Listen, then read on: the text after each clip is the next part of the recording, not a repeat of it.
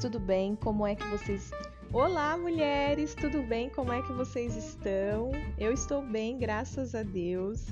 É, olha só, não sei em qual período você vai estar escutando esse episódio, se será na parte da manhã, à tarde ou à noite, mas que Deus possa te abençoar em tudo que você for fazer. Agora aqui é bem cedinho, escolhi essa parte da manhã para estar tá gravando algo aqui para vocês, para compartilhar, né? Algo bem especial com vocês e que você possa receber em nome de Jesus em seu coração. Caso você não me conheça, eu sou Poli Vitorino, está no ar mais um episódio de podcast, conteúdo com propósito, aqui da Rádio Poli, a sua rádio doméstica. Por isso, pega sua água ou seu café que nós já vamos começar.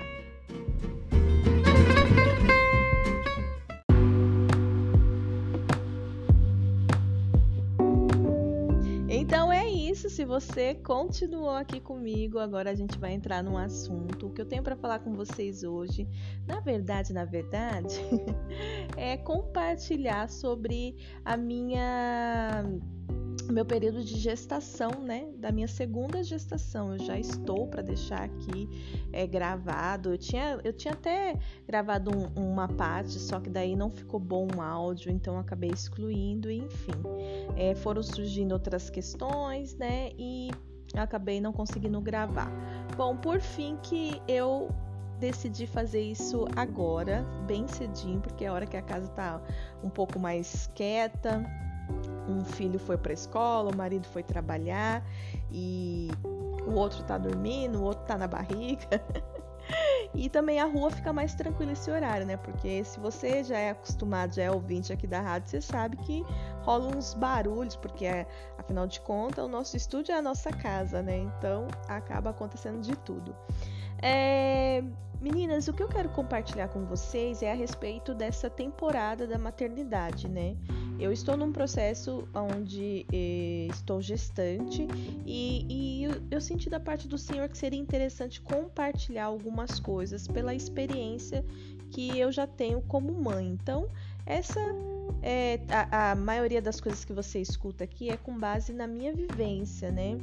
Eu ainda não consegui trazer ninguém para estar tá falando da, da, de outras experiências. Mas em nome de Jesus, Deus sabe de todas as coisas. Eu ainda tenho mais uns quatro meses aí pela frente de gestação. E dá pra gente tentar se organizar, creio eu, em nome de Jesus. Amém? É... Bom, se você não sabe, eu tô na minha terceira gestação, né? E eu tenho 37 anos. E eu vou falar hoje sobre a minha segunda gestação, que foi do, é, do João, né? Se você ainda não ouviu o primeiro episódio, onde eu falo da minha primeira gestação, não é o primeiro episódio, gente, é, é o episódio onde eu falo da minha primeira gestação. Tô meio é, confusa aqui é legal você ouvir, porque daí você vai entender alguma coisa, né? Vai. vai tipo, você vai conseguir assimilar todo, tudo, né? Num, num montante assim. É, a primeira gestação foi do Vitor, né? E o Vitor, ele hoje está com 14 anos, então ele já é um, um rapaz, assim. E, e, a segunda gestação foi depois de 10 anos, né? Quando eu me casei.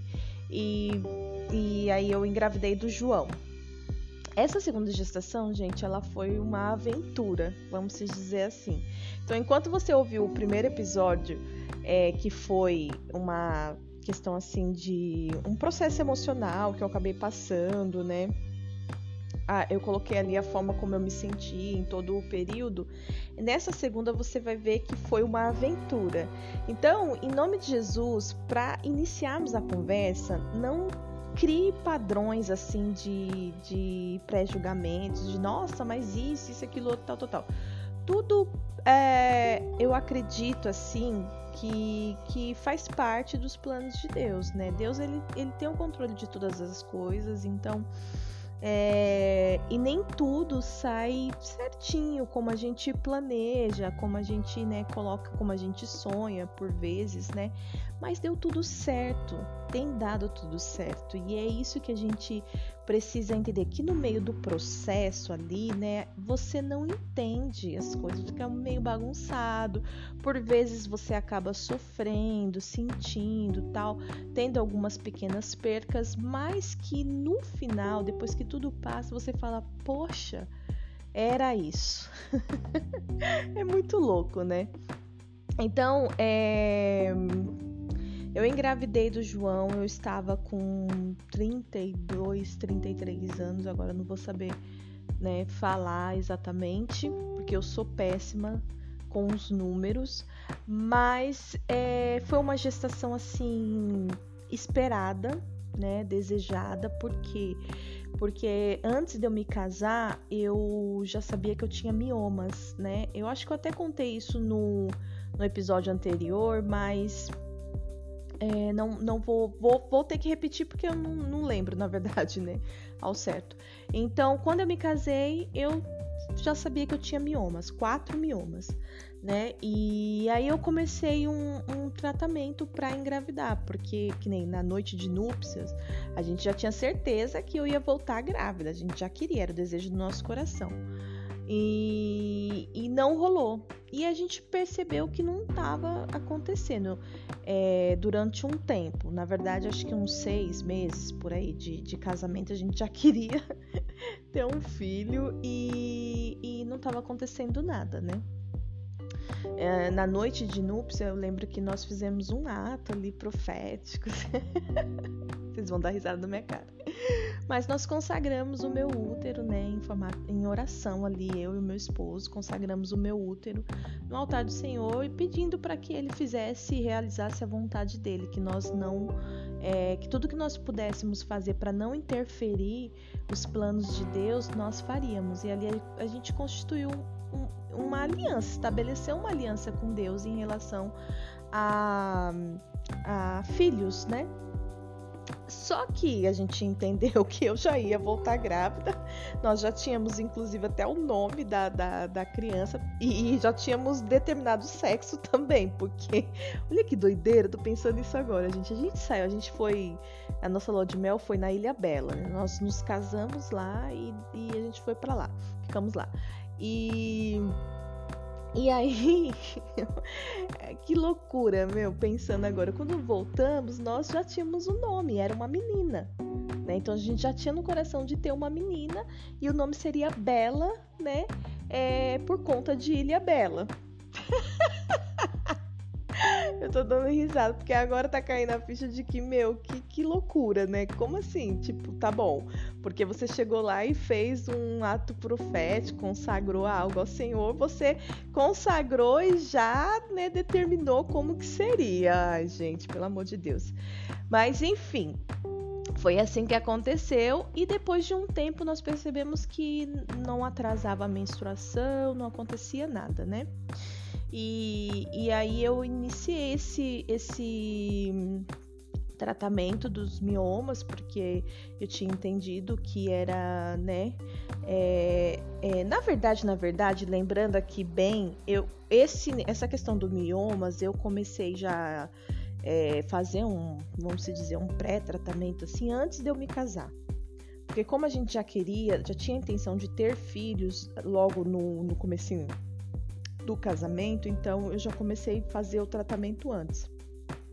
E qual que, era o, qual que é o tratamento para miomas, o tratamento inicial, né? É você tomar anticoncepcional, e, porque o mioma ele, ele se alimenta de sangue, então toda vez que a mulher menstrua, ele se alimenta, ele se fortalece, ele vai crescendo né? E então quando você toma o, anticoncepcional contínuo, né? Ele não tem o sangue, então o que acontece? Ele começa a secar. Então essa é a primeira estratégia que geralmente os médicos é, op, é, optam, né? No meu caso foi esse. Enfim, aí me casei e tal, aconteceu tudo isso e a gente via que não tava dando nada, né? A gente tirou o anticoncepcional, obviamente, né? Quando, quando eu me casei. E não tinha né, acontecido nada ali no, no, no útero, não, não, tinha dado tempo dele de secar o mioma nem nada, porque isso é um tratamento que tem que ser contínuo, talvez até anos. Eu não sei, gente, eu não, não estudei profundamente para ter mais propriedade. É, é, o que eu queria era engravidar, entendeu? Então casei, tirei um anticoncepcional, né? E enfim, e aí não não consegui engravidar. Aí fui em umas duas, né, em umas duas médicas, né, que eram foi por, por conta de indicação tal para fazer esse tratamento tal e elas queriam porque queriam né que insistir em anticoncepcional. Só que a, a gente não aceitava porque a gente o que a gente queria era engravidar enfim, esse começo foi um pouco frustrante, porque assim, todas as vezes, né, é, é, tão psicológico, porque daí você quer engravidar. Gente, olha o barulheira, começou aqui na rua. Meu Deus do céu. E eu não sei se sai no, no, no áudio, mas me atrapalha muito, sabe? Meu raciocínio, porque pra mim fica muito alto. É... Vou tentar continuar aqui, tá? então, é, foi para mim foi bem difícil nesse começo, porque assim é tão psicológica a coisa que acabava é, atrasando um ou dois dias e eu já ficava toda, né? no, no sentimento, no desejo ali de, de que, ai, tô grávida, tô grávida. Só que depois vinha uma menstruação muito severa, um fluxo muito intenso, eu tinha cólica, tal, tal, tal. Eu lembro até que uma dessas duas médicas que eu fui, teve uma vez que ela falou assim: nossa, o, o seu fluxo, é, é você pode estar tá até tendo abortos e você não tá nem sabendo, né? Por conta é, de tanto que, que desce para você. Eu não tinha, eu não tinha aquelas aquelas menstruação o, o, mês todo, sabe, contínuo. Mas eu acho, eu acredito, tá, gente? Não tô falando que cientificamente seja isso, mas estou falando com base na minha experiência. Eu acredito que eu tava tão assim, é, com tanta vontade de engravidar, com tanto desejo assim de, de ter um filho, que que é, a, ela, a minha menstruação ela passou desregular. Então eu ficava assim, acho que uns 15 dias menstruada. Depois eu ficava é, é, um, um, curto período sem menstruar. E depois eu vinha e menstruava de novo. Então, assim, eu passava mais tempo, não chegava a emendar um mês todo, porque eu conheço relatos, né, de mulheres que acabam passando. Gente, quanto barulho, meu Deus, tá muito alto. Parece que estão arrastando alguma, alguma peça de ferro assim na rua, sabe? É... Deixa eu tentar mudar de ambiente aqui para ver se melhora. Eu, tá... eu estou aqui na sala, mas deixa eu vir aqui pro quarto. Então, é. Ixi, tá do mesmo jeito. Parece uma furadeira super grande, sabe? Ai, gente, vamos ver como que vai ficar esse áudio, né? Toda vez que eu tento falar sobre esse assunto, é, é um, uns barulhos assim, sabe, em excesso, tipo, fora do normal. E, e enfim. Então, é, eu conheço mulheres que elas acabam passando o mês todo, né, menstruadas, assim, são casos bem complicados, né? E para uma mulher que quer, quer engravidar ali, é difícil, né? Então, gente, isso foi levando, né? Eu acho que falei no começo desse áudio que uns seis meses, né? Que, é, mas não foi só isso não, porque o João eu fui ter no meu segundo ano de casamento, né? É, acho que no meu segundo ou terceiro ano de casamento, né? Então, assim, é claro que depois de um tempo você. É, aconteceram várias coisas, a gente desencanou disso, a gente, né, meio que você entra num período de frustração, depois meio que você deixa, larga de mão, né? Então eu lembro que aconteceu isso. Eu lembro que eu também voltei a tomar anticoncepcional. E aí me atrapalhou muito, né? Por conta. Tô falando vários né, né, gente? Ai, como eu tenho raiva de quando eu fico nesse vício falando né, né, né. É que nem a pessoa que fala tá, tá, tá, né? Ela fala uma frase, no final ela coloca tá. Não parece que ela tá mandando em você? Ai, é tão ruim, gente, esses vícios. Eu quero tirar todos da minha vida. Esses vícios de linguagem, né? Ah, né? Muito ruim, gente. É, então, eu lembro que eu, que eu comecei, teve um período antes de eu engravidar que eu tomei anticoncepcional. porque é, eu já não tava aguentando mais o fluxo, né? Né? Ai, que raiva!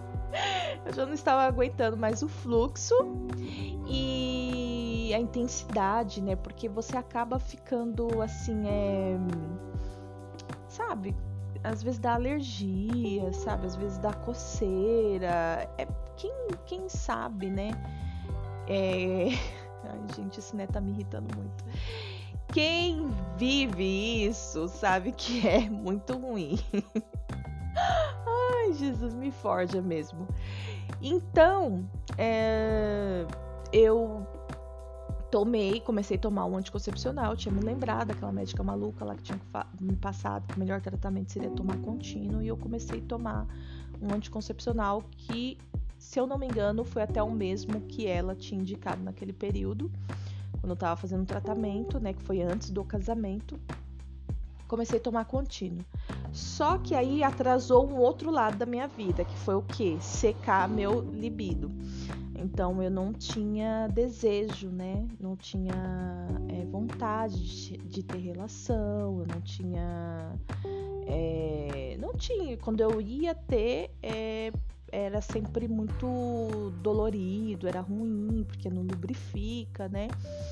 Então foi, foi bem tenso, mas por fim, gente, eu tô contando assim, possa ser que eu que eu misture algumas informações no sentido de tempo, né? Porque eu não lembro exatamente, eu sou muito ruim com datas, com números, essas coisas, então eu acabo me perdendo um pouco. Então vocês me perdoem se acontecer alguma coisa é, contraditória que não é intencional. É... Mas por fim que eu lembro que eu fui, que eu engravidei, obviamente, né? Meu filho tem quatro anos já. Não lembro como que aconteceu nesse período, mas acabei engravidando.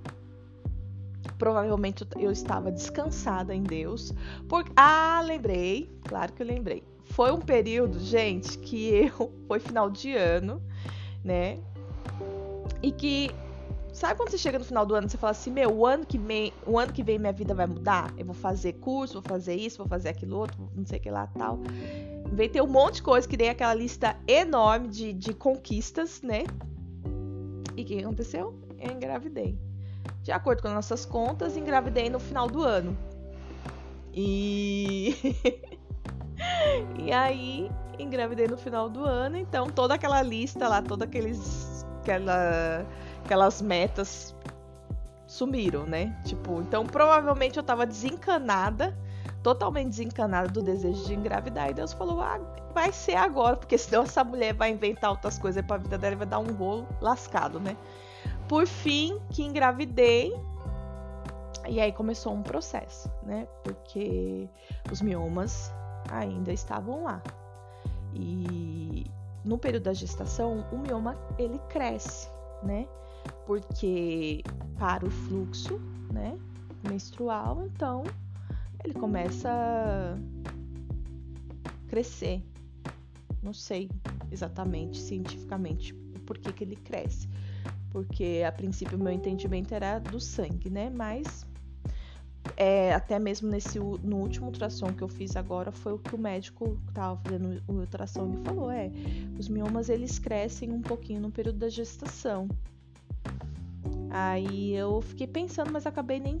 Deveria ter perguntado, né? Mas não é só quando vem o ciclo menstrual, mas enfim, né? Tem sangue lá dentro, gente, então deve, deve acontecer alguma coisa, né? Uh, e aí engravidei. Nesse período, gente, é, foi no segundo ano do meu casamento. Por quê? Porque no primeiro ano a gente teve uma vida doideira, né? Éramos eu, o, o Rodrigo e o Vitor, né? E a gente ia trabalhar, eu e o Rô trabalhávamos na mesma empresa, então a gente ia trabalhar e, e o Vitor, né, no, com quem que a gente ia deixar ele? Então a gente matriculou ele num colégio que era lá na rua do, do, do nosso trabalho e ia todo mundo no mesmo horário e voltava no mesmo horário. A gente colocou ele integral, então ele passava o dia nesse colégio e voltava com a gente. Então, nossa, era uma loucura, gente era uma loucura. A gente vivia nossa vida dentro do carro. Então, dentro do carro tinha comida, tinha Uh, comida assim, resto de comida, né? mas tinha prato, tinha copo, tinha muitas coisas que a gente. Porque a gente se alimentava ali. O Vitor fazia lição, sabe? Trabalho dentro do carro. Gente, era uma loucura. Quando era dia de trabalho, é, o que, que, eu fazia? Eu ia para a parte de trás do carro junto com o Vitor, ficava fazendo os trabalhos escolares com ele lá. Era uma corrida maluca. A gente tinha uma rotina assim desenfreada, né, de atividades na igreja, porque a gente já trabalhava na igreja, depois a gente saía à noite e a gente ia para a igreja. Era assim a nossa rotina. Então, imagina comigo, é, tínhamos que sair de casa por volta das 5, 6 horas da manhã. Quando era rodízio, a gente saía até mais cedo, porque era um pouco longe. E então a gente saía era, era de noite, eu lembro que no frio, nossa, que coisa, gente. Enfim, era aquela correria e entrávamos no carro tal, aí comia lá, comia dentro do carro ou em alguma padaria.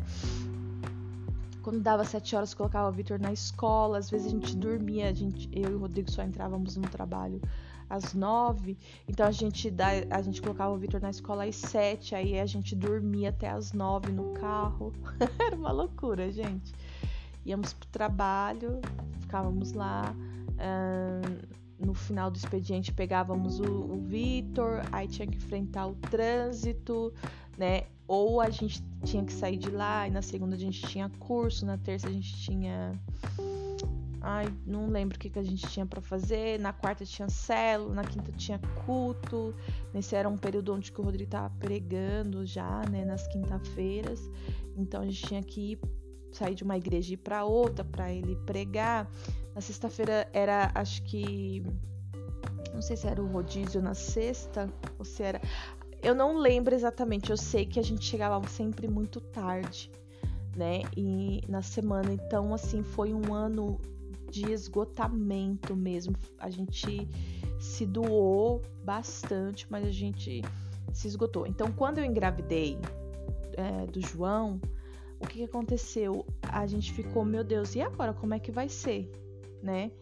Porque é, a gente já estava muito cansado daquela rotina de um ano dentro do carro. O Vitor, ele teve notas assim ruins, né? E, e, e, enfim, ficou muito muito puxado, muito puxado mesmo. E o Rô, ele tinha moto na época, carro e moto. Então a gente decidiu mudar toda. toda. A gente estava na fase de experimentar. Eu acho que o começo do casamento serve para isso. Você vai experimentando, você vai vendo o que serve, o que não serve. Você vai, Deus vai ali desconstruindo uma cultura, né, que é a cultura familiar, do tempo que você vivia com, sua, seu pai e sua mãe, e ele vai entregando uma nova cultura para aquela família. Minha família já era uma família completa, né, gente, que já veio com o filho. então, é, o que, que nós decidimos? Tinha um colégio também muito bom, particular, próximo da casa onde nós morávamos. Então a gente matriculou o Vitor lá, não deu para colocar ele integral porque esse colégio ele era bem caro, bem mais caro do que esse outro. Então ele passou a estudar só, acho que foi a parte da manhã. É, só a parte da manhã. E eu e o Rodrigo íamos pro trabalho de moto. Sim, de moto e grávida porque a gente queria matar o tempo, né? É, era muito rápido, realmente, de moto, assim. O que nós fazíamos em três horas, quase, às vezes, né? Porque se chove em São Paulo, já era, né? Então nós tínhamos que cruzar, sair da zona leste e ir para a zona oeste, que era o nosso trabalho. De carro, a gente gastava muito tempo, né? E então de moto era muito rápido, mas eu estava grávida. E o Vitor, gente, o Vitor tinha oito anos, se eu não me engano. É, acho que é, acho que oito anos, não lembro exatamente. E e aí ele chegava, então ele ia pro, a perua pegava ele. Gente, era acho que coisa de 10 minutos, até menos, para ele chegar na escola, mas a gente pagava a perua, porque, né, já tava aquela loucura de, de... a gente ficava com medo do menino sozinho, a gente não conhecia o bairro ali e tal, ele muito novo, né? É, enfim, a perua pegava, passava lá e pegava ele antes da gente sair pro trabalho. E depois deixava ele. Nossa, foi um ano de muita, muitas aflições. Foi o ano que eu identifico que eu mais orei na minha vida. Porque o depois ele chegava, ele passava o dia todo sozinho dentro de casa. E esse menino não, não, não ficava sozinho, né? Nunca tinha ficado sozinho. Gente, como ele chorava no começo. Ele chorava de um lado, eu chorava de outro. E, ele, e eu passava horas e horas com ele no telefone. E ele sozinho em casa. Eu deixava tudo pronto, marmitinha, tudo, só para ele esquentar. Deixava as coisinhas dele para ele comer. A gente, graças a Deus, a gente morava num condomínio de casas e os vizinhos, né, alguns trabalhavam em casa já ou era do lar, então de uma certa forma dava um help, mas mesmo assim ele se sentia muito inseguro e é totalmente compreensível. Ele tinha apenas oito anos, se eu não me engano, porque talvez poderia ser sete. e era uma angústia muito grande, gente. Eu sofria muito e ele também sofreu muito, eu sei. E o Rodrigo ficava preocupado, né, de, de ver o nosso sofrimento. Então foi um ano, foi o segundo ano mais tenso do meu casamento. E, e eu grávida e eu ia de moto e voltava de moto. E vocês não vão acreditar, mas isso aconteceu durante os nove meses da minha gestação.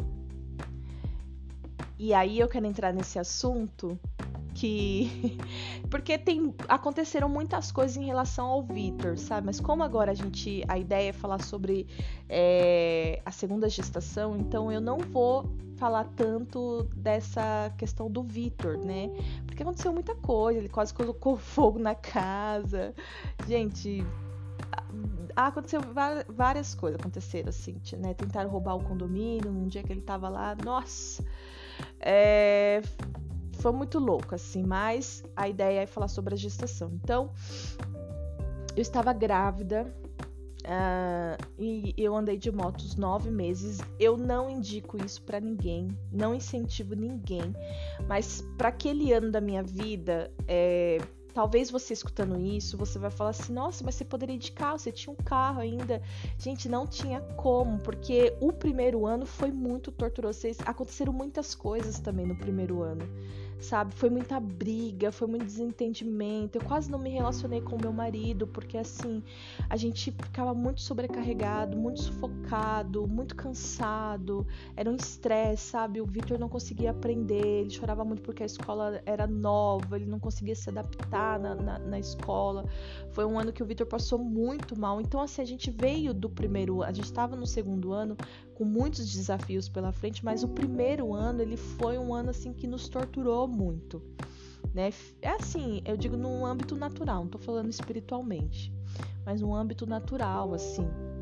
Nós fomos muito forjados, sabe? Então, no segundo ano, a gente precisou tomar essa medida. E, e, e obviamente, que a gente estava ali tentando fazer, se achar, fazer alguma coisa para solucionar, para resolver. Nada era para, ai, vamos torturar o menino, ou vamos torturar a mãe, a mulher que está grávida, ou vamos estressar o pai. que Não, não era na, nada disso, né? A ideia era, que, era de, de melhorar ali para todo mundo. E, e com isso então a gente ia na moto, acho que dava uns 40 minutos. Gente, diante de Deus, acho que dava uns 40 minutos de moto. Assim, era muito rápido, né? E aí você pode pensar assim, nossa, mas seu marido então ia. Não ia. Não ia. Ele ia no, no, no na velocidade mínima, acho que é mínima, que é 40 na moto, não sei exatamente. E a gente ia pela faixa da direita, que é aquela que corre, né, menos. Mas assim, Passei muito medo, tomei altas chuvas, altas chuvas, chuva muito fortes, gente, chuvas de que o caminhão passava assim e jogava aquela poça d'água em nós e a moto meio que caía pro lado. É, foi uma loucura. Foi uma loucura. Chorava muito em cima da moto, chorava, chorava, chorava muito.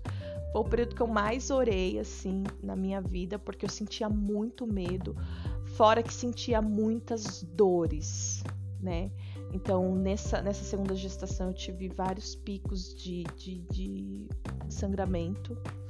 uh, devido à questão do mioma, né?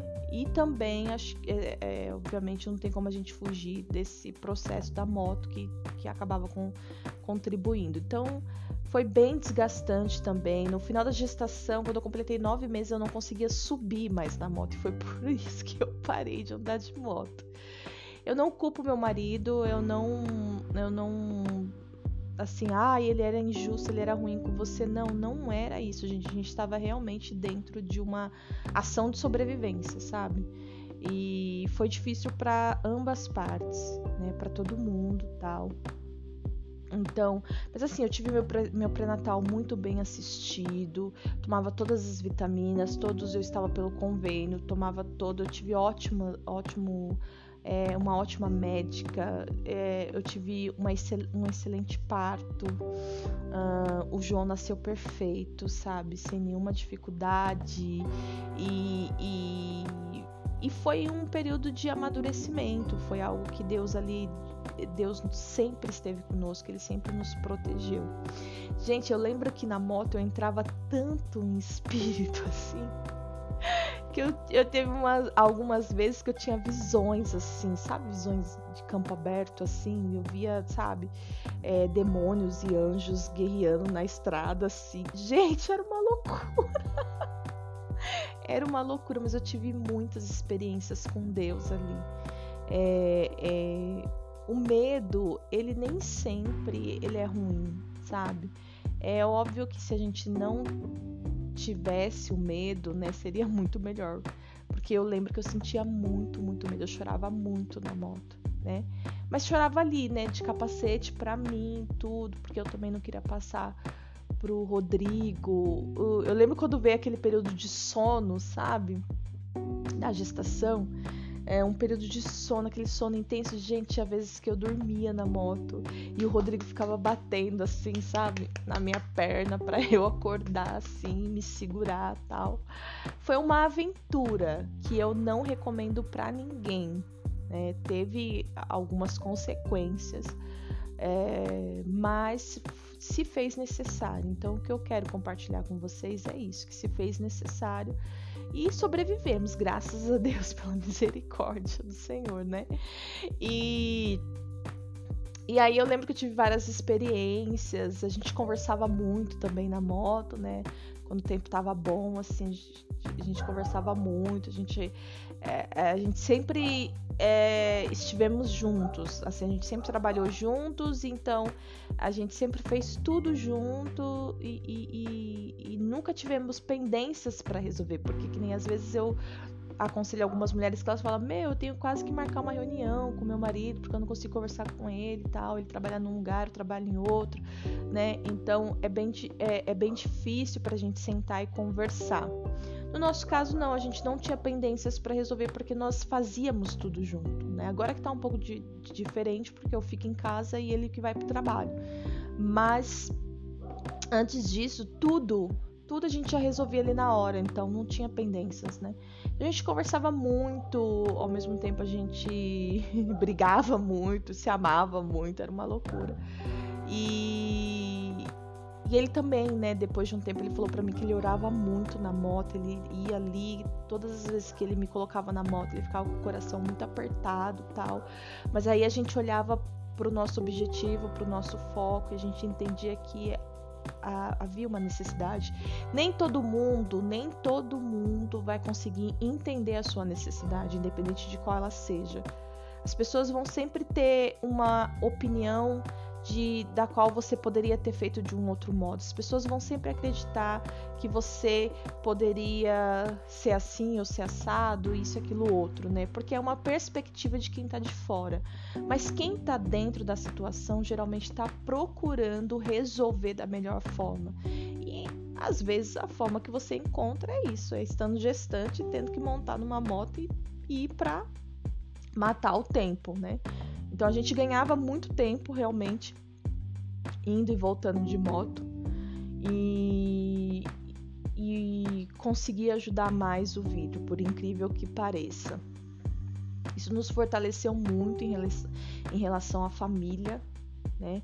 Porque a gente ficava muito com muito medo de tudo. O Vitor se adaptou muito bem nesse segundo colégio, né? Ele, ele, ele assim, por mais que tinha essa questão do horário, mas ele se adaptou muito bem. Para o segundo semestre, ele já melhorou bastante, ele já, já tinha mais confiança de ficar ali, né? Aí a gente incluiu ele na natação, e aí eu lembro que a, vizinha da casa do lado, ela tinha um filhinho que era a mesma idade dele, então eles eram amigos, então na parte da tarde eles brincavam lá no quintal, ela era do lar, então ela acompanhava ele, levava eles para natação, tudo, então deu aquela aliviada, né? Mas o, prim o, primeiro semestre eu lembro que foi bem tenso. No geral, pra, pra mim, como mãe, foi bem tenso, porque eu ficava preocupada do mesmo jeito, eu queria acompanhar ele, não conseguia. Mas Deus foi dando graça, foi nos fortalecendo, né? É, em relação à gestação, então eu tive esses processos que eu precisei tomar remédio do início ao fim da gestação do João, né? Então eu não lembro o nome do remédio agora, mas era um que eu tinha que que, que inserir ali na, no, no, canal vaginal e tomar, né? E, e, e engolir. E sempre no horário da noite, porque o meu, o meu útero ele tinha contração constantemente, assim é, desde o começo da, da, gestação, não lembro exatamente o tempo, mas ele tinha contração devido aos miomas, porque os, os miomas, isso foi a explicação que eu tive, tá, gente, de, da médica.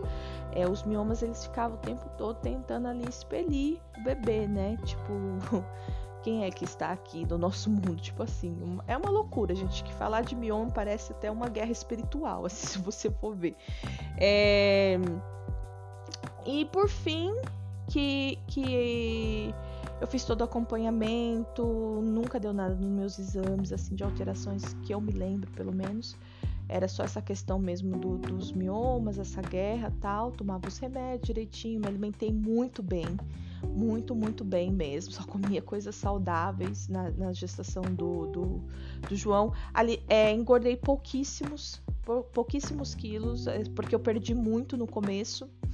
E, e acho que eu, eu finalizei a minha gestação com 58 quilos, se eu não me engano. Não lembro exatamente. E engraçado que agora eu já tô com 70. Tô de seis meses já estou de 70 quilos. Tem que me controlar, gente.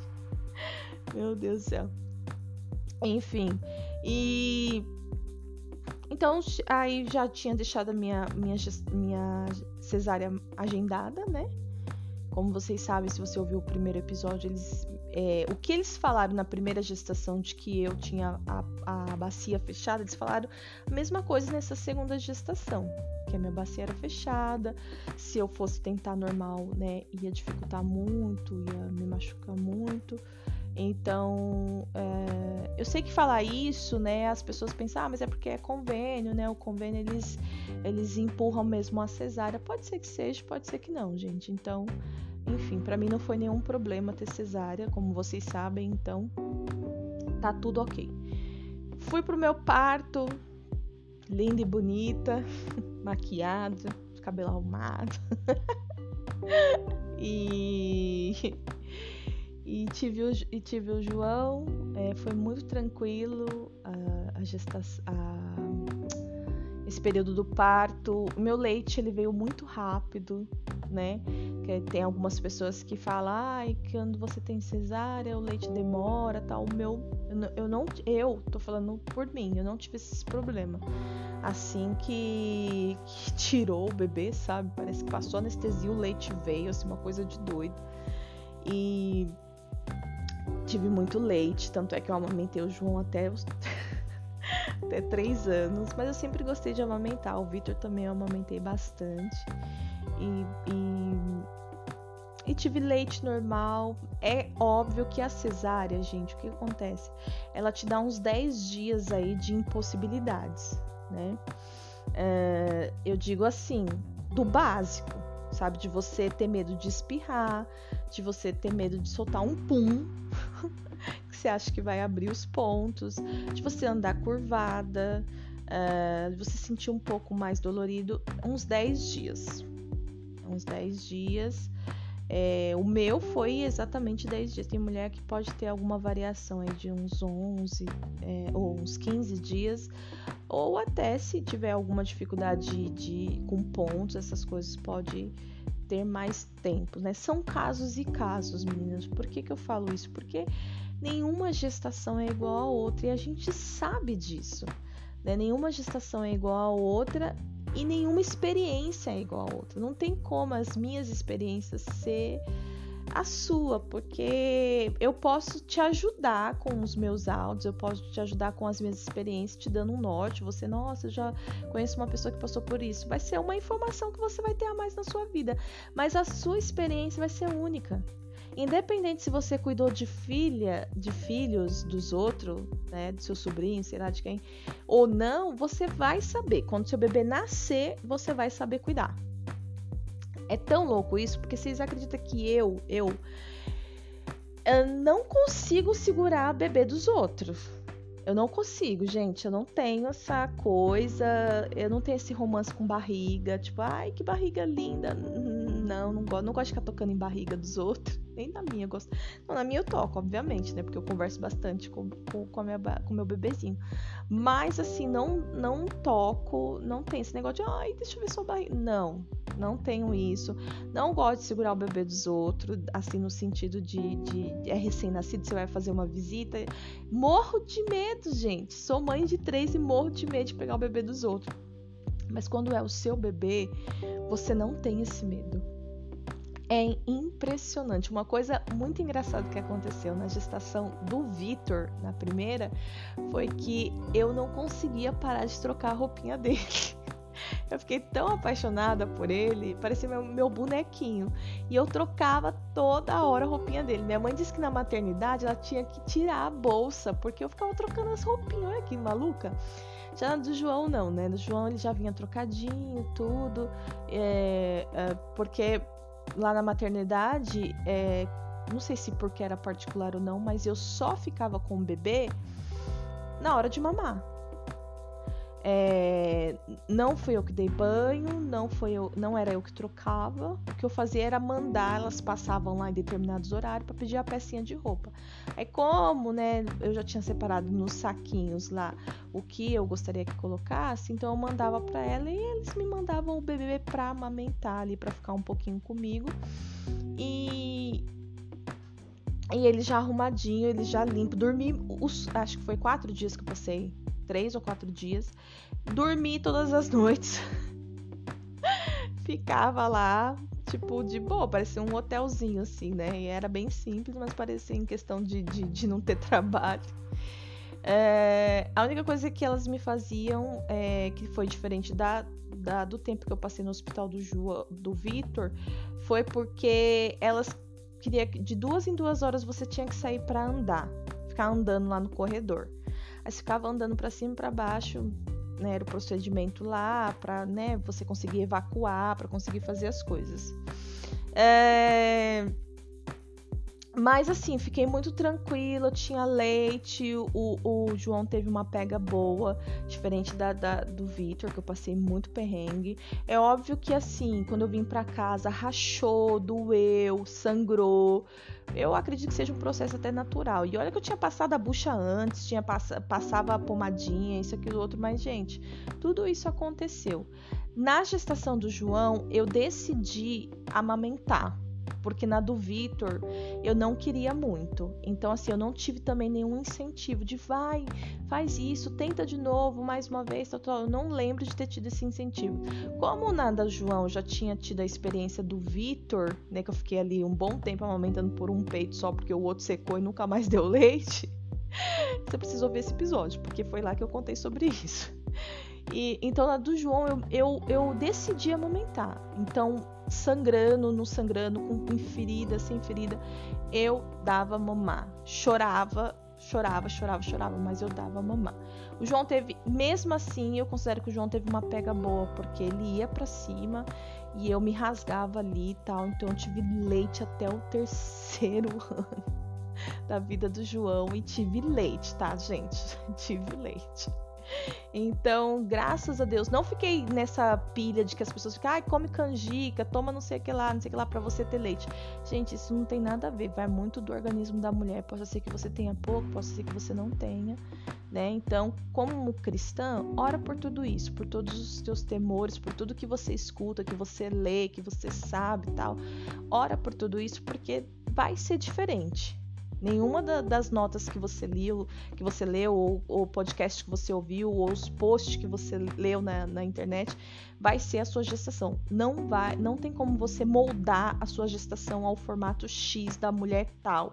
Não tem como, porque Deus ele, ele nos trata como mulheres exclusivas, como mães exclusivas. E a maternidade tem que ter essa exclusividade para você ter as suas experiências e contar depois sobre elas. Então, viva e você pode decidir se você vai amamentar ou não, né? Decida e vai para cima. É... Então eu decidi amamentar o João, então eu ia para cima e, e, ele também. então até que mamou super bem, né? Até os três anos. Glória a Deus por isso. É... Então no começo assim ele teve ele teve cólica. Lembra que eu tinha falado que eu tinha comido muito muito bem na gestação? Por quê? Porque naquele período eu tinha entendido que você se alimentar bem influenciava no leite do bebê. De uma certa forma influencia, só que é, depois que você ganha um bebê, você também tem que continuar se alimentando bem, porque é aí que a gordura, né, acaba contaminando o leite, se você ingere muita gordura ruim e tal. Isso daí você pode pesquisar na internet ou falar com a sua médica que, que ela vai te explicar melhor. O João ele teve cólica, né, do mesmo jeito, mas não foi uma cólica tão intensa como a do Vitor, né? O Vitor ele teve meses e meses de cólica, não tinha nada. Eu, eu lembro que eu comprei um remédio lá para ele que era 80 reais, que era um pozinho que colocava na língua e não passava. O do João eu fiz diferente e eu fiz por conta.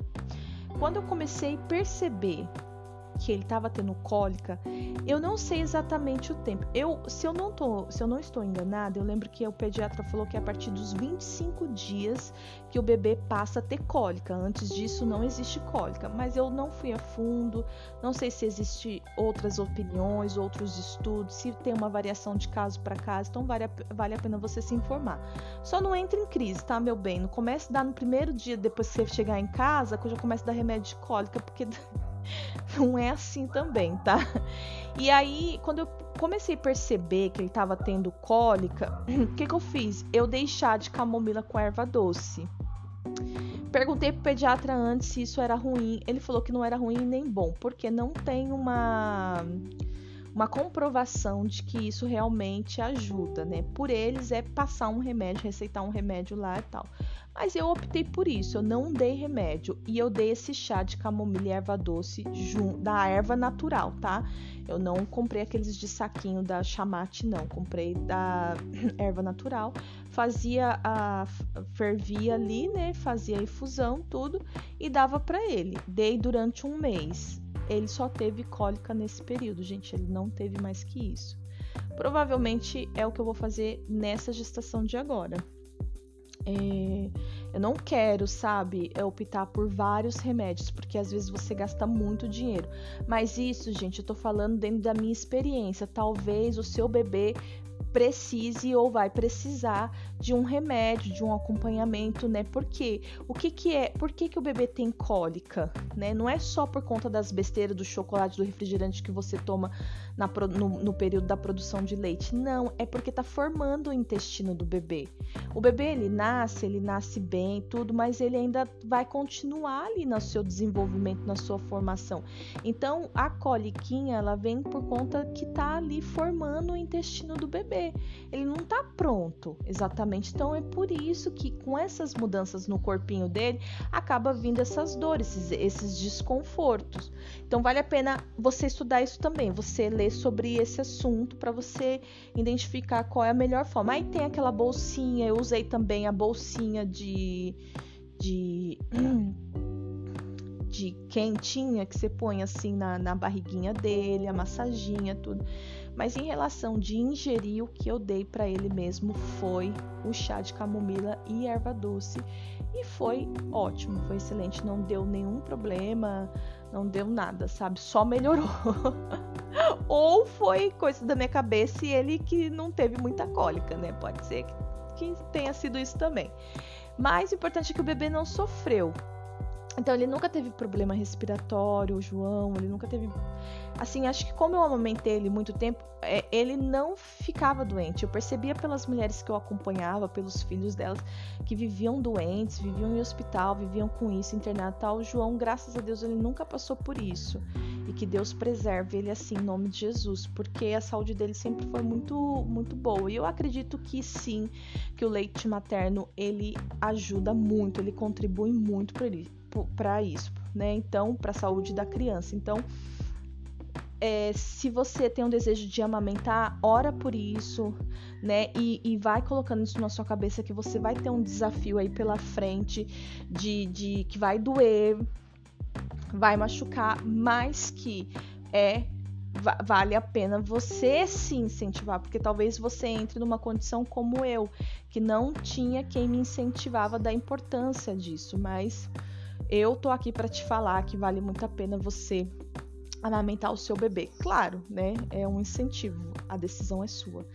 E e graças a Deus foi isso, gente, assim, é o umbigo do João caiu certinho, né?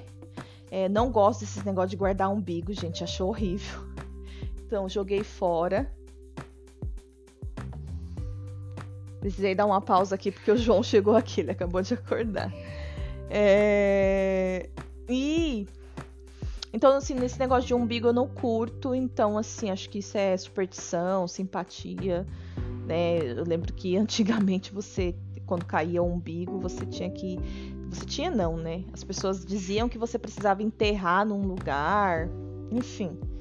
Não curto isso, então eu não, não tenho esses apegos, gente. Assim como eu não tenho apego com roupa, de guardar roupa, de, de ah, vou guardar essa roupinha aqui, que é a roupinha mais linda que ele teve, essa saída. Eu não tenho esse apego, gente. Então, se você me der alguma coisa, saiba que quando passar o tempo eu vou passar para frente a roupinha, porque eu realmente não, não tenho isso.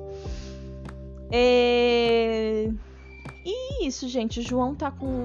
Eu tive agora num. tô num processo com ele, né? Tô não, porque agora ele já se adaptou. Mas a questão do desfraude foi algo que foi muito desafiador, assim, em relação é... Ah, deixa eu só contar que, que o que pode acontecer também com esse período da, da, da amamentação, né? Nesse período, gente, é que eu decidi dar esses três anos, né? Mas é, o que que acontece? O que, que aconteceu nesse período? Ele fica, o bebê, ele se apega muito a você. Então, isso você precisa saber que se você escolher amamentar o seu bebê, ele vai ser muito apegado a você, ao seu cheiro, a estar tá ali. Então, assim, depois de um tempo, acho que com um aninho, eles já começam assim, sabe, pedir o peito em, horas que não são agradáveis, ele começa a tirar sua roupa. Eu lembro que o João Grande, ele vinha andando assim, puxava o peito para fora, ficava aquela coisa feia assim, tal. Isso que antes eu sempre falava, via as mulheres fazendo isso, eu falava, meu, ai, que coisa feia, eu nunca vou fazer isso na minha vida, tal, tal, tal. Eu sempre tomei muito cuidado de ser muito reservado, usar uma, um paninho, né? Tem mulheres que eu vejo que é assim, né? Tira os dois para fora, porque um ela deixa o bebê mamar e o outro ela deixa o bebê segurar o biquinho. Ai, gente. Deus que me perdoe, mas é estranho. Então, assim, um conselho. Olha, ele chegou aqui de novo, peraí. Então, assim, eu acho bem estranho isso. É... Mas eu fiz outras coisas que outras mulheres também devem considerar como estranho. Então, assim, é, no mais, no mais, independente de qual é a forma que você vai escolher, só tenha, né, uma descrição, assim, de, de carregar sempre uma toalhinha, um paninho para cobrir, porque às vezes, né, fica é, constrangido não só para um homem assim, mas fica constrangido, né, para para todo mundo que tá ali. Mas isso é uma questão também de opinião. Tem mulher que não liga, que tá tudo bem. Ela. Deixa eu só achar aqui Tô andando agora, gente, na casa, porque o João acordou.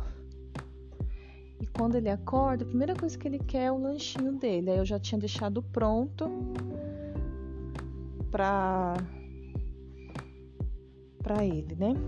Então, é o que que então assim é Cada uma vai ter a sua experiência, cada uma vai, ser, vai ter sua forma de lidar com essas situações. O que eu ia começar a falar sobre a questão da fraude, do desfraude do João, foi que foi muito louco, gente.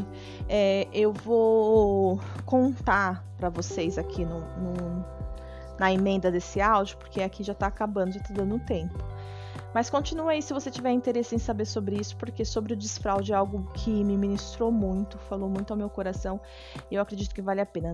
No mais, minha gestação foi sim uma aventura, mas foi muito guardada por Deus, foi muito protegida pelo Senhor. É, eu ouvia várias coisas, nossa, mas seu filho pode nascer com, com sequelas, com isso, aquilo, outro, por causa dos buracos. Deus preservou. Em meio a tantas dificuldades que nós enfrentamos, emocionais, físicas, tudo, Deus guardou. Porque a gestação é, é, é, Eu sempre falo que as minhas gestações são é uma ação de milagre da parte de Deus, né? Então, é, eu sou uma geradora de milagre e foi isso que Deus fez, trazendo João à vida. E é isso. Então, te vejo no próximo para a gente falar sobre o desfraude.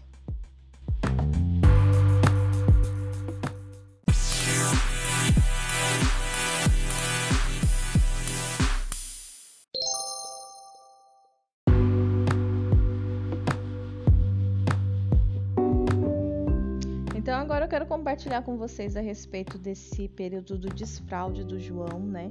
Da mesma forma que eu demorei para é, tirar ele do, do peito, né? É, eu também encontrei dificuldades para tirar ele da fralda. Então, só voltando um pouquinho para falar sobre o período da amamentação, é, que é uma coisa também que é de grande importância. Você saber quanto mais tempo você tem ali mamando o teu bebê, eu já tinha comentado no, no áudio anterior, ele vai se apegando, ele tá aqui do meu lado, gente. Ele vai mais se apegando a você, né? Então eu não digo só o apego assim. É, é, do fato de estar tá ali mamando. Então, dele não querer uma mamadeira, dele não. O João, para vocês terem ideia, ele nunca mamou na mamadeira. Ele nunca teve contato com mamadeira, né? É, é... Quando eu. Assim que terminou minha licença maternidade, eu. Né, depois daquele período você tem que voltar para trabalhar, você fica um mês e depois disso eles podem te mandar embora ou você continua trabalhando, né? Você tem um mês de estabilidade. Então, nesse um mês eu já tinha certeza que eu queria ficar em casa para cuidar dele, porque eu não ia ter quem ficasse com ele. Mas nesse um mês a minha mãe saiu da casa dela e ela ficou lá em casa para eu trabalhar e cumprir esse período de estabilidade. Nesse um mês foi o tempo que eu tirei é, leite. Eu tirei leite, comprei os potinhos para armazenar, tirava leite e, e congelava para o João pegar, tomar, né? Na minha ausência. Ele não bebia, gente. Ele não bebia, ele não bebia o, o leite na, na mamadeirinha. É, a forma como ele, minha mãe conseguia dar um pouquinho para ele era na colherzinha, sabe aquelas colherzinhas que no final tem um biquinho assim de silicone? Então a minha mãe conseguia dar um pouquinho na boquinha dele assim, sabe, com aquela colherzinha, mas a mamadeira mesmo ele nunca pegou. E então ele esperava eu chegar do trabalho, eu ficava com os seios daquele tamanho, né? Porque por mais que no trabalho ali eu, eu extraía o leite, né? Mas mesmo assim enchia bastante porque era um, eu tinha bastante leite, produzia bastante e, e aí ele mamava, nossa, que até se engasgava e eu ainda tinha os potinhos que eu deixava lá para congelar mas ele nunca conseguiu pegar madeira, então se eu te falar que eu não tenho, eu não tenho nenhuma madeira em casa por enquanto, porque para essa gestação agora eu quero fazer diferente. por que, gente, que eu quero fazer diferente? Por, é, porque para agora eu tô com outras ideias que eu vou contar num outro episódio, tá? Eu tô me segurando aqui, que eu quero contar para vocês num outro episódio melhor elaborado, mas esse voltando em relação ao João, ele então não pegou mamadeira e você precisa saber que o tempo que você determinar para o teu bebê mamar, ele vai se apegar mais a você. Então, não só o fato da questão da mamadeira, dele pegar ou não uma mamadeira, mas é o fato assim dele não ir com ninguém, dele querer ficar mais com você do que com o pai, de você ter dificuldade para sair, dele ser muito dependente de você. Então, o peito, ele cria esse laço. Então, se você tem interesse de voltar a trabalhar, um conselho que eu te dou, lembrando que é só um conselho, é, tenta intercalar, né? Que eu acho que é o que eu vou optar em fazer para essa terceira gestação. Se eu vou conseguir, se vai dar certo, não sei, mas é o que eu estou pensando. Então tenta intercalar, eu sei, eu te falo isso porque algumas mulheres, amigas minhas, é o que elas fazem, elas intercalam o leite materno com a mamadeira, né? Então dá no peito, mas dá o, o a mamadeira também, porque elas têm essa intenção de trabalhar. Eu, como eu tinha intenção de ficar em casa, então eu sempre optei por livre demanda. Eu, eu não tenho nenhum preconceito com isso, sabe? É, é, eu acho que se a mulher ela pode, se ela tem condição de dar, doar isso para o seu filho, eu acho que é, é, é, é maravilhoso porque traz muitos benefícios para a saúde da criança, sim. Isso eu comprovo pela saúde do, do, do João. É, agora entrando na parte da. Ai, gente, é que esse negócio de, de amamentação ele é muito extenso, dá muito pano pra manga. Uma outra coisa também, quando ele tava já ali com os seus dois anos, eu já queria tirar ele do peito. Só que daí eu já tava num, numa situação assim que eu já, já, tinha, já tava com muita dificuldade para tirar porque ele não queria mais, agora ele queria, eu queria, né? E aí tem os casos de que o bebê ele faz de chupeta, né? Eu, eu, assim, né, não sei, mas eu, a minha opinião, eu não via que o João fazia isso, porque ele só pegava para mamar mesmo, ele não pegava para dormir, como acontece com algumas mulheres, né, que relatam isso, ai, que ele pega para dormir. É, ele não, ele tinha um horário para mamar de noite, é, antes de dormir, mas ele passava a noite sem mamar. Então, eu não, não via que ele pegava como chupeta. Uma coisa também que ele não teve foi chupeta. Porque ele até no começo ele teve, ele ganhou. Assim que ele nasceu, uma amiga minha me deu aquelas chupeta da Avente, Avante. Aquela marca super cara, né? Que vem duas chupetas que simula o bico do peito. E ele se apaixonou pelo aquele trem, gente. Só que a, a, o negócio é caro, né? Eu falei, meu Deus, a gente morria de medo de dele perder a chupeta. Até que aconteceu que ele perdeu, porque aquilo lá, gente, é um silicone, caiu no chão, rola e é transparente, você não via mais. E aí sumiu as, as chupetas. A gente até tentou comprar é, outras mais acessíveis, né? Pra, dar pra ele, mas ele não pegou. Então, assim, se você não quiser que seu bebê se apaixone por, a, por aquela chupeta, não dá essa chupeta da. Eu acho que é a Vente, não lembro agora se é a Vente ou Avante. Porque ela realmente é muito boa e funciona. Então nós deixamos ele sem. É, rolou um estresse no começo, né? Porque ele queria chupetinha, mas assim, depois passou, gente, foi uma coisa muito rápida. O que eu percebo do João, assim, da personalidade dele, é que ele tem uma flexibilidade muito, muito boa. Porque assim, ele. Na verdade, eu acho que a criança ela é, ela é flexível, assim, é os pais, é, somos nós que acabamos sofrendo por eles, acabamos assim, é, é, criando toda uma situação. Isso faz parte até do assunto que eu quero falar com vocês a respeito da, da, do desfraude, né? Então, encerrei aqui, em nome de Jesus, a questão da amamentação. Se eu lembrar de algo, eu te prometo que eu vou te contar mais à frente. Eu não vou mais falar aqui. Entrando no assunto da, da, do desfraude, eu criei um receio muito grande de dele de tirar a fralda dele e como que seria esse período. Por quê? Aí você pode virar e falar, mas pode ser a mãe de, né, de segunda viagem e tal. Mas o que acontece? Na minha primeira gestação, quem cuidou do Vitor, eu tive que voltar a trabalhar. Quem cuidou do Vitor foi a minha mãe. Então, tirar a chupeta, tirar a mamadeira, desfraldar, é, fazer é, a introdução alimentar, eu não tive essa participação. Foi a minha mãe que fez isso. no período, nesse começo da vida do Vitor, eu não era cristã, então era do mundo. Então, assim, eu não tive essa participação, né? Eu tive um processo que eu conto para vocês em um outro é, podcast que, que foi meio que. Eu não queria ter filho, não queria cuidar, enfim. Tudo isso já foi renunciado, tá? Pra você não ficar pensando, nossa, rejeitou o filho. Teve um período desse, mas eu já renunciei a tudo e hoje nós somos grandes parceiros e eu acredito que não tem nenhuma malignidade em relação a isso, amém? Então, é... É, em relação ao, ao, João, com esse negócio da, da, da fralda, eu fiquei muito apreensiva, eu não sabia como fazer. Então eu via vídeos, isso, aquilo, outro, e, e, eu falava, meu, não vai dar certo, porque ele vai fazer xixi na cama, ele vai fazer xixi no sofá, e eu ficava esperando de comprar um plástico para forrar o sofá e forrar a cama, sabe? E aí você fica presa aquelas histórias que você já escutou, da dificuldade, disso, aquilo, outro. Gente, tira isso da sua cabeça. Posso te falar? Tira isso da sua cabeça. Olha só que louco que aconteceu. Um dia, no final do culto, eu tava conversando com uma amiga minha e a gente tava. Nossos filhos têm a mesma idade, a gente tava falando desse processo da fralda, do desfraude. E a gente ficou contando ali a nossa opinião, nossa experiência, tudo, como é que a gente vai fazer isso. Eu falei, meu, vamos, vamos orar? Vamos orar por isso? Vamos levar a sério e orar por isso para Deus, de alguma forma, nos dar uma estratégia para a gente conseguir tirar é, é, eles da fralda?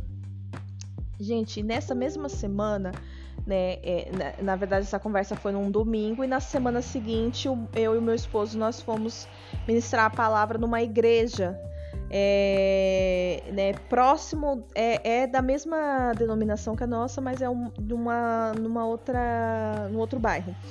E nós fomos ministrar a palavra lá né, como um casal e os pastores de lá são nossos amigos, tudo. E na hora do jantar, né, a gente conversando ali com os pastores, né, e, a, e eu comecei a compartilhar isso com a pastora. E ela falou assim para mim: Sabe o que, que realmente eu vejo que falta, que tá, que tá acontecendo aí nesse processo do, do desfraude do João? É a ausência de coragem da sua parte você levantou vários muros, várias barreiras, acreditando que tudo que você tentar não vai dar certo.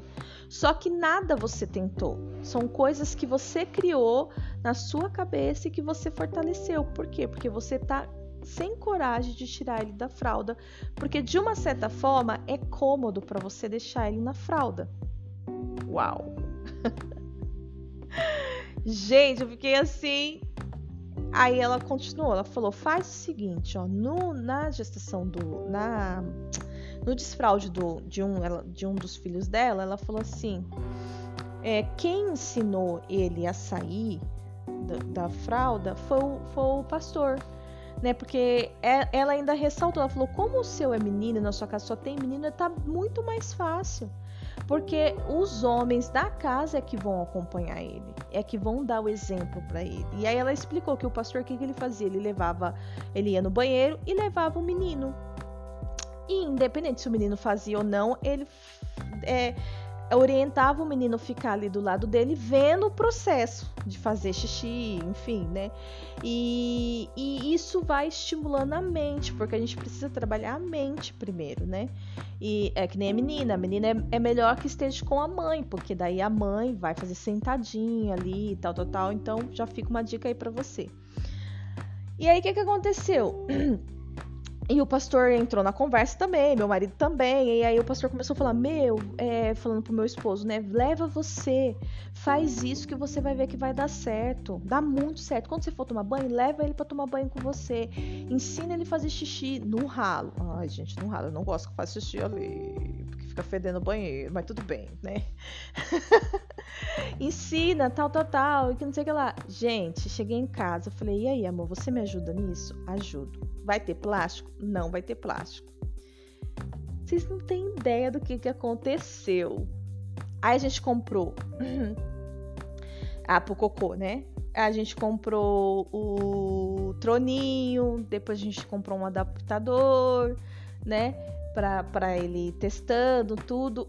Enfim, no processo do xixi, gente, durou, levou ao todo duas semanas. Vocês não vão acreditar. Duas semanas. Foi pouquíssimo tempo. E sabe o que aconteceu, gente? O João ele nunca fez xixi no sofá e nem na cama. Ele nunca fez xixi à noite, dormindo. Ele, ele depois de duas semanas ele já ia sozinho fazer o xixi. Assim, foi muito rápido.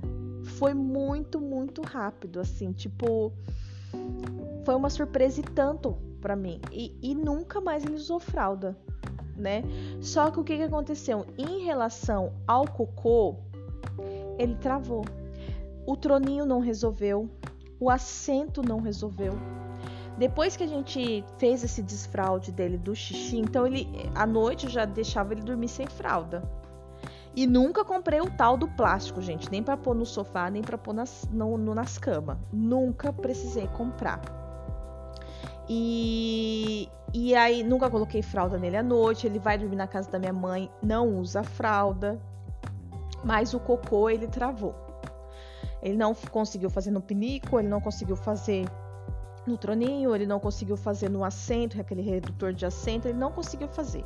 Nem com música, nem sem música, entendeu? Ele não conseguia fazer o cocô. Então, o cocô, ainda depois desse período do desfraude do xixi, vou colocar dessa forma, ainda durou uns três meses ele usando fralda pro cocô. Porque ele só queria fazer, ele precisava evacuar, né, gente? A gente não ia ficar traumatizando o menino por conta que ele realmente não conseguia em nenhum lugar com nenhuma pessoa. Então, é... o que, que eu fiz? Teve uma vez, gente, que, que foi muito constrangedor. Foi daí que a gente voltou a fralda. Ele ficou três dias. Três dias segurando. E ele ficava muito impaciente, gente. Eu chorava muito, mas assim, o Rô falava: vamos esperar mais um pouco, vamos esperar mais um pouco para ver se ele consegue. A gente tentava de tudo, de todas as maneiras. Eu até fiz um, no, no peguei um baldinho lá que eu tenho, assim, né? E arrumei lá para ele, sabe? Mas a gente tentou de tudo, gente. E ele ficou três dias. A barriguinha dele tava muito dura. Eu percebi que ele tava sentindo muita dor. A gente falou: não, vamos comprar. Compramos a fralda e esse menino acabou com a fralda, tadinho. Então foi um, assim, foi a única experiência assim ruim que eu tive que eu não te aconselho. Se você perceber que seu bebê realmente não tá conseguindo ir opte pela fralda, tenha um pouco mais de paciência nesse processo, porque senão acaba judiando muito. E foi a única vez também. O que a gente fez? A gente começou a comprar fralda de 5 reais, gente. 5 reais. A gente comprava a fralda mais barata, mais xixelenta que tinha, porque era só o banheirinho. A gente até começou, passou a chamar de banheirinho. Então, quando ele, ele queria fazer o cocô, ele falava: Mãe, põe um banheirinho, põe um banheirinho. Aí a gente ia lá, colocava a fraldinha, ele já fazia, nem amassava nem nada, a gente só pegava, jogava fora, limpava ele e tal. Aí, o que, que aconteceu? Depois desses três meses, acabou a fralda numa noite, à noite assim. Tava chovendo, se eu não me engano, tava muito frio, não sei. Sei que não, não tinha como a gente sair, não, tava, não tinha mais horário de entrega aqui próximo de casa, né? E, e aí eu falei, filho, agora a mamãe vai te ajudar, porque não tem o que fazer, filho, vamos. Aí eu fiquei conversando com ele, mas olha, eu acho que durou umas duas horas conversando com ele e, e explicando com ele e tal. Sei que ficou só eu e ele. O, o Vitor e o Rodrigo já tinham ido dormir, porque senão eles acabam pilhando, deixando uma tensão, assim, todo mundo falando, muitas opiniões, né? E aí eu fiquei eu e ele e eu consegui, gente consegui no vaso. Eu fui e, e montei uma, uma, uma, uma forma lá, porque a gente tem um assento, redutor de assento. Então ele aceitou o redutor de assento, só que o que, que eu fiz? Eu coloquei um banquinho, um apoio para os pés dele. Porque eu, eu entendi que ele ficava com medo porque o vaso é alto para ele, né? Não é aqueles de escolinha que é pequenininho. Então eu entendi que ele ficava com medo porque os pés ficavam muito balançando, né? E pinico, aquele troninho, ele ficava muito baixo. Não sei, ele não conseguiu fazer ali, não, não se adaptou. Então eu, ele tem uma cadeirinha que a gente usa para fazer tarefinha, desenho com ele, né? E, ou para ele comer. E aí eu peguei essa cadeirinha e coloquei. Então ficava no, no, Fica até hoje no apoio do pé dele. Eu nem sei como que a gente vai fazer se a gente tiver que ir pra casa de alguém, para algum lugar, ter que levar a cadeira. O assento eu já levo, né? Mas a cadeira não sei como que vai ser. E aí coloquei a cadeira, ele, sentei lá e fiquei com ele lá. Ele pediu para eu ficar com ele no banheiro e ele fez. Gente, ele chorou emocionado, vocês acreditam? Ele chorou emocionado, assim, até eu chorei. e desde então, desde aquele dia, ele, ele não usa mais nem pro cocô e, e nem pro xixi. Então, assim, o processo de, de, do desfraude é, ele pode ser muito mais simples do que você imagina. O que acontece é que hoje em dia a gente tem muitas fontes de informações. Né? Então a gente tem a internet, a gente tem né, os podcasts aqui, a gente tem os vídeos no YouTube, tudo. Que em si é tudo a internet, né, gente? Vocês entenderam o que eu quis dizer. Mas são muitas coisas assim que a gente que a gente tem acesso e a gente fica com essas informações, a gente vai, quanto mais você sente de informações, você vai construindo a sua opinião e você vai acreditando nisso. Então, de tudo que eu li, de tudo que eu via, de todos os processos, eu falava, meu, tudo não ia dar certo. Tudo eu ia ter um serviço dobrado. A dona de casa, ela tem isso. O que ela puder fazer para minimizar o trabalho dela, ela faz porque o serviço de casa, ele é árduo. Todo dia você faz a mesma coisa, é um serviço repetitivo e que todo dia tem, né? Então, é, às vezes você fica um pouco afadigada com isso, fica um pouco cansada. Então, o que você puder fazer para minimizar isso, você faz. Essa é a mentalidade da dona de casa. E então eu, eu tudo que eu via, todas as possibilidades, eu via como algo que ia me dar mais trabalho. E, e, é por isso que eu falo, meninas, que as experiências das pessoas nunca serão as nossas experiências. Né? O processo da pastora e do pastor lá que eles compartilharam com a gente durou bem mais que duas semanas. Não foi tão rápido igual o do João, mas eles conseguiram me dar uma base de incentivo que me encorajou, porque eles identificaram em mim que o que realmente estava faltando era coragem. Não tinha nenhum problema com João. Não tinha nenhuma dificuldade com João. A gente acaba transferindo as nossas dificuldades como mãe, os nossos medos para os filhos. Mas eles são flexíveis. Eles são flexíveis. Eles não sofrem como nós sofremos. E então, com isso, é, fica a dica aí para você, se você tá, tá nesse processo, se você vai entrar e tá encontrando dificuldade, é, vença os seus medos. Não projete nos seus filhos seus medos e vença isso. Se encha de coragem. E se você achar que é melhor, compra o plástico, né? Sabe aqueles plásticos transparentes de forrar carteira, forrar mesa, assim, que às vezes as mulheres colocam? Então era esse plástico, PVC, eu acho, o nome não lembro. E aí era esse plástico que eu queria comprar para colocar no sofá e nas camas. Só que eu ia colocar em todas as camas e no sofá. Gente, até se ele fizesse no chão ia me incomodar. Essa era a verdade. Então a gente precisa entender os processos das, da, das coisas, natural, o processo natural das coisas e encarar que a gente vai ter que passar por esse processo. E tudo é uma experiência, porque agora eu vou ter o meu terceiro filho e eu já vou saber como lidar em relação a isso. A introdução alimentar do João foi muito fácil, ele, ele, ele comeu muito bem, então como eu estava em casa, eu eu tinha tempo suficiente para fazer isso e não tenho muito o que falar sobre a introdução alimentar, mas é isso, meninas. É... Existe um outro processo que eu tô com o João agora, mas isso eu vou contar num outro episódio porque já tá muito, muito longo aqui. E, e a, a gente compartilha mais à frente, tá bom? Um beijo, que Deus te abençoe. Espero né, ter te ajudado de alguma forma. Se encha de coragem e vá viver a sua gestação, a sua maternidade da melhor forma possível. Lembrando que as experiências de outras mulheres nunca será a sua experiência, né? Mas elas podem sim te inspirar. Então, assim, escolha, seja seletiva aquilo que você lê e aquilo que você escuta. Amém? Que Deus te abençoe. Um forte abraço, um beijo, te amo em Cristo Jesus e até a próxima.